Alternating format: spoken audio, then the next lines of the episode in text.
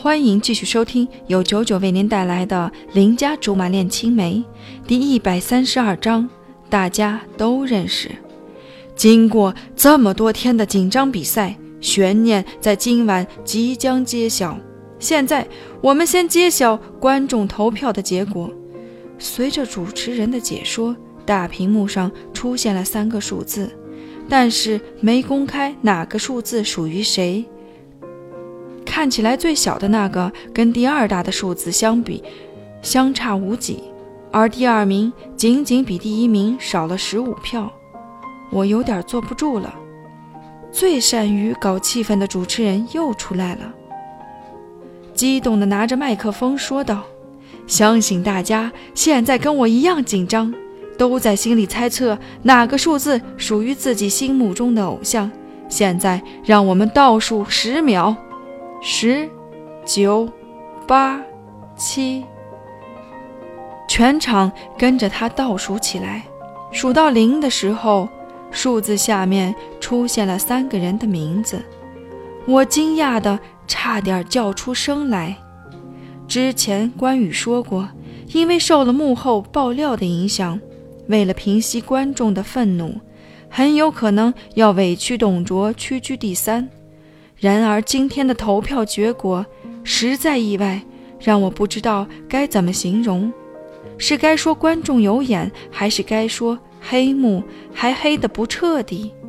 只见董卓的名字赫然出现在第二名的位置，全场哗然。董卓的粉丝当时就不干了，要不是有保安拦成人墙。估计早就冲上去把大屏幕砸得稀巴烂，这结果你看怎么样？关羽似笑非笑，好像明白点什么。我回应：大概明天的报纸上会把董卓说成是无冕之王吧？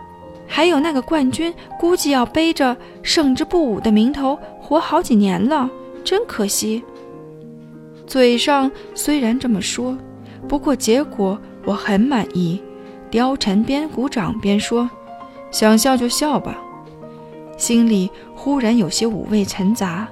貂蝉之前说的没错，董卓的今天基本上是我赶鸭子上架的结果。要是没有我硬要拿报名表的话，他今天估计还在江边的仓库里弹着心爱的吉他，唱自己喜欢的歌，也不用关心别人怎么看他。更加不用为名次懊恼。比赛结束，考虑着要不要去找董卓进行一下赛后检讨或者庆功，貂蝉的电话响了起来。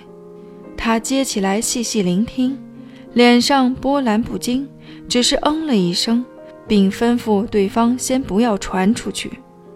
我还来不及问，关羽的手机又响了。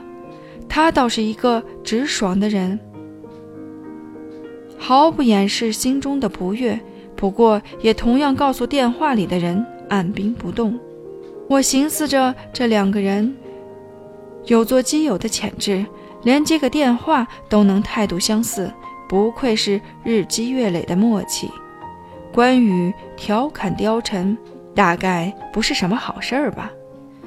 貂蝉挑挑眉毛。你那边也不见得是好事儿。停！我适时打断他们。咱能不打哑谜吗？做人不带这么不考虑人智商的。关羽快人快语。董卓那事，造谣的幕后之人找到了，我相信说出来大家都认识。貂蝉有所领悟，点点头说：“刚才我也知道了体检结果。”也清楚了那颗黑痣的主人是谁，同样也是我们认识的人。说好不考验我智商的又来了，我忍无可忍。两位大仙，你们别卖关子了，咱能像个爷们儿似的干脆点吗？谁先说？好大的八卦，我都忍不住要接中了。可是这二人相视一笑。好像在心里默默交换了答案，就是故意瞒着我。